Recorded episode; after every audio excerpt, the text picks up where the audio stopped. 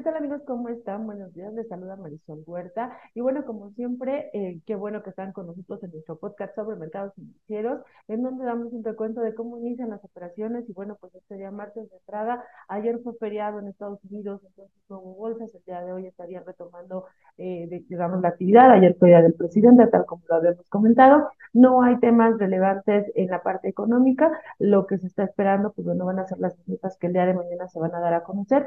Y más que nada están reaccionando a reportes corporativos, ya les platicábamos, Walmart eh, Internacional ya dio a conocer sus cifras, las acciones están subiendo cerca de 13%, porque los resultados de la compañía, tanto en términos de ventas como en términos de ingresos, superaron las estimaciones de los analistas, aumentaron Además, un dividendo anual en un 9%, lo cual, pues bueno, siempre el tema de dividendos y cuando son positivos atraen a muchísimo a los inversionistas y, este, bueno, pues esto de alguna manera es lo que está provocando que la acción suba Otra emisora es Home Depot. Home Depot también está, eh, bueno, en el caso de Home Depot lo que estamos observando es un proceso alrededor del 2.5%. El minorista dijo que eh, las ventas del cuarto trimestre pues fueron menor a lo que se estaba esperando por parte del mercado. Para todo el año está informando que espera que crezcan alrededor de 1% en 2024, lo cual, pues bueno, fue por debajo de las expectativas de lo que estaba esperando el consenso del mercado y eso está provocando el retroceso. Eh, otra de las compañías que también debe conocer es Medtronic. Esta compañía está ganando alrededor de 4%. La, esta compañía eh, está informando sus números fueron mejor a lo que se estaba esperando por parte del mercado. Y también dio una guía, esta guía para todo el año está siendo positiva, está pronosticando que los que bueno, que las utilidades eh, crezcan alrededor de 5.19 a 5. De, dólares, esto está muchísimo mejor que el 5.2 que, que esperaban los eh, inversionistas. Y bueno, pues esto genera eh, básicamente que que el precio de la acción se vaya a la alza. Eh, como les digo, para el tema de los mercados internacionales, no hay datos económicos relevantes hoy, solo estaríamos esperando que el día de mañana pues, se den a conocer las minutas y que se siga con esta señal de qué va a suceder con las tasas de interés en el corto plazo. Para el caso de México, bueno, en el caso de México, ayer hubo un reporte, eh, el reporte que, este, que observamos fue el de Grupo Bimbo.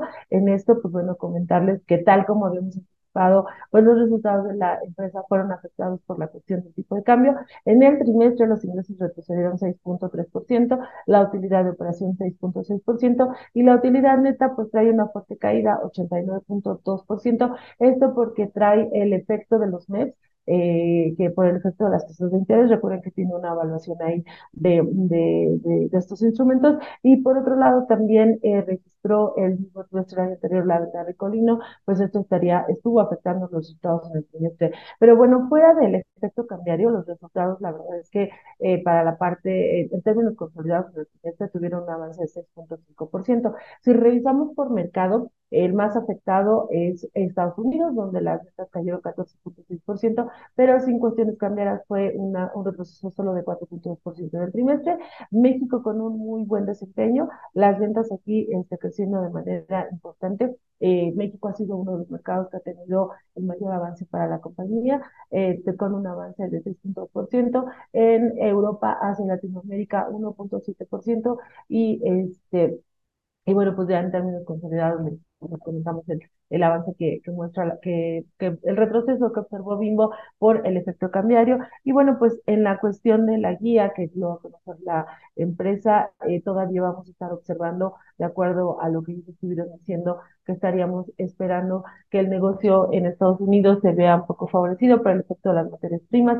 En este sentido, en términos de EBITDA, la compañía está esperando que el margen se mantenga estable a, positivo. Eh, y otro tema importante fue el CAPEX que dio a conocer alrededor de dos dólares, básicamente, bueno, enfocado en reestructura. Algo muy importante es que va a seguir con las operaciones en Estados Unidos, dando a entender de alguna manera que va a estar evaluando aquellas unidades que son o no son productivas y de esa manera va a estar tratando de ser eficiente. También lo que estará invirtiendo en la parte de la digitalización de, la, de las operaciones, este, toda esta parte de hacer más eficiente eh, la venta de sus productos, también en nuevas inversiones en, en, en el portafolio de marcas. Entonces, pues bueno, Eso es lo que estamos observando para el caso del Grupo Vivo. Y bueno, pues eh, al momento de estar grabando esto, pues ya la, lo que estuvimos comentando ayer de la inicio de operación del segmento de Águilas eh, por parte de, de la decisión que hizo Televisa y donde tenemos mucho la expectativa de cómo va a estar operando